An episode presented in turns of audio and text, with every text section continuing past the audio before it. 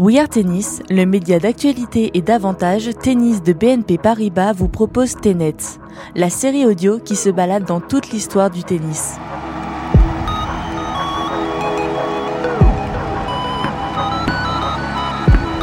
Épisode 1 La grande histoire du service à la cuillère.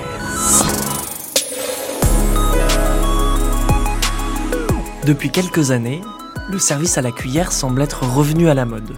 Aussi vieux que le tennis lui-même et premier geste ou presque appris aux débutants, ce coup apprécié des joueurs spectaculaires est devenu une véritable arme tactique, que des légendes du passé ont déjà utilisé avec plus ou moins de réussite.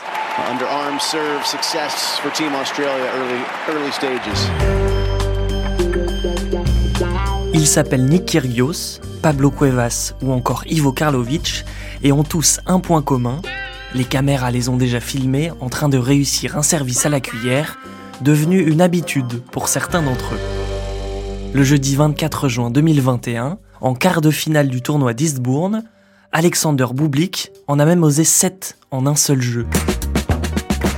Deux ans plus tôt, Sarah Errani, traumatisée par d'innombrables doubles fautes, se distingue à Bogota avec 35 services cuillères sur 55 mises en jeu, soit 64% de l'ensemble de ses services.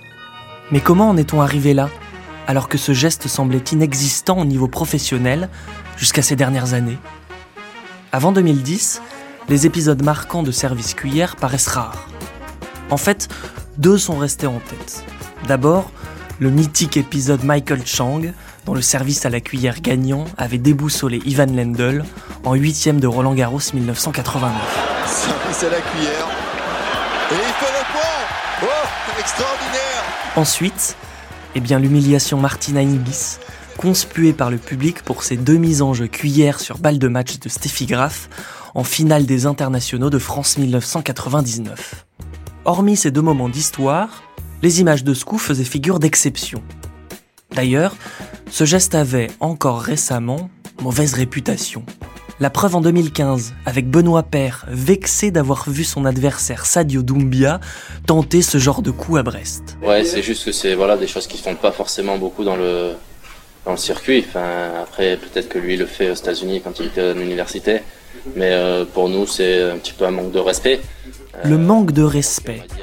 Voilà un reproche que Mansour Barami a beaucoup entendu dans les années 80 quand il sortait son service cuillère inédit. Feinte de frappe, raquette sous la balle et amorti revers. En finale du double de Bercy 1986, John McEnroe n'avait par exemple pas apprécié. Et pour le franco-iranien, rien n'a changé de ce côté-là. Non, je pense pas que le regard ait changé. Je pense toujours que il y, a des joueurs qui vont pas apprécier ce geste. Personnellement, moi, quand je l'ai fait, c'était tout euh, manque de respect. Moi, j'ai toujours fait dans le sens où j'ai essayé de faire le spectacle et faire plaisir au public. Le service à la cuillère serait donc une arme pour faire le show, plus que pour enchaîner les victoires, et devrait donc être utilisé avec parcimonie, histoire de pouvoir surprendre l'adversaire et prendre un ascendant psychologique. Euh, c'est pas un arme pour gagner des matchs, hein. ça fait pas gagner des matchs. Euh, il l'a fait pour le déstabiliser, il a réussi. Un geste au service de la bataille mentale et du spectacle, oui, mais pas seulement. Car le service à la cuillère représente aussi un outil redoutable stratégiquement parlant dans certaines situations. Le service à la cuillère est définitivement une tactique, en particulier contre les gars collés à la bâche au retour. De ce point de vue, ça ne devrait pas être une honte de le tenter, assurait ainsi Roger Federer en conférence de presse en 2019. Jody Murray, maire d'Andy, estime de son côté que le but du tennis est de perturber le jeu de l'adversaire et de le mettre sous pression en variant vitesse, effet, trajectoire et hauteur de balle. Ça inclut le service, et je suis étonné que le service à la cuillère ne soit pas utilisé par davantage de joueurs. Patrice Agelower, ancien entraîneur de Yannick Noah, est également de cet avis et se demande pourquoi la cuillère ne s'invite pas plus souvent à la table des tennisman. Là, quand l'adversaire, il faut se mettre à la place du relanceur, quand il relance, bah, il est surpris, donc il, il, des fois il y arrive, mais il est en bout de course, et, il faut remettre cette, cette amorti. Donc il a comme solution soit la contre-amortie, qui est pas forcément évidente à faire quand on arrive en bout de course. Il y a comme solution d'essayer de, de la glisser longue, euh, vraiment. Bon, puis derrière, quand on arrive en bout de course comme ça, on est, on est près du filet, on risque de se faire passer et on risque de se faire lober. Ça me semble vraiment très efficace ce genre de service. Donc, euh, j'espère le voir plus souvent. Mais attention aux apparences. Même s'il s'agit d'une gestuelle inculquée chez les débutants, servir à la cuillère réclame énormément de précision. En tant que coach, Patrice Agelauer sait de quoi il parle lorsqu'il analyse le mouvement. C'est un geste qui est vraiment, quand c'est utilisé au niveau international, il faut qu'il soit parfaitement réalisé. C'est un geste qui est très très technique. C'est pas juste un service à la cuillère où on met la balle. Et, euh, c'est un geste qu'il faut maîtriser techniquement. Hein. Tout le monde ne réalise pas ce geste-là. Vraiment, il faut posséder un bon toucher. L'autre difficulté, c'est la surprise. C'est-à-dire qu'il ne faut pas téléphoner une amortie de truc, donc il faut le faire très rapidement. On fait semblant de démarrer comme un service normal, et hop, au, dernier moment, on le fait, on le fait par en bas, et avec ce, ce petit mouvement. Autre petite leçon avec Constant Létienne, interrogé par la Fédération française de tennis après une victoire à Roland en 2020.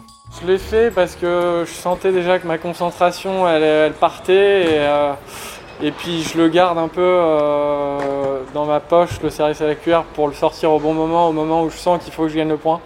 J'ai l'impression que c'est pas que je vais le gagner à chaque fois, mais je trouve que c'est une belle arme. Nombreux sont ceux qui l'ont loupé, comme Michael Liodra ou bien Jerzy Janowicz.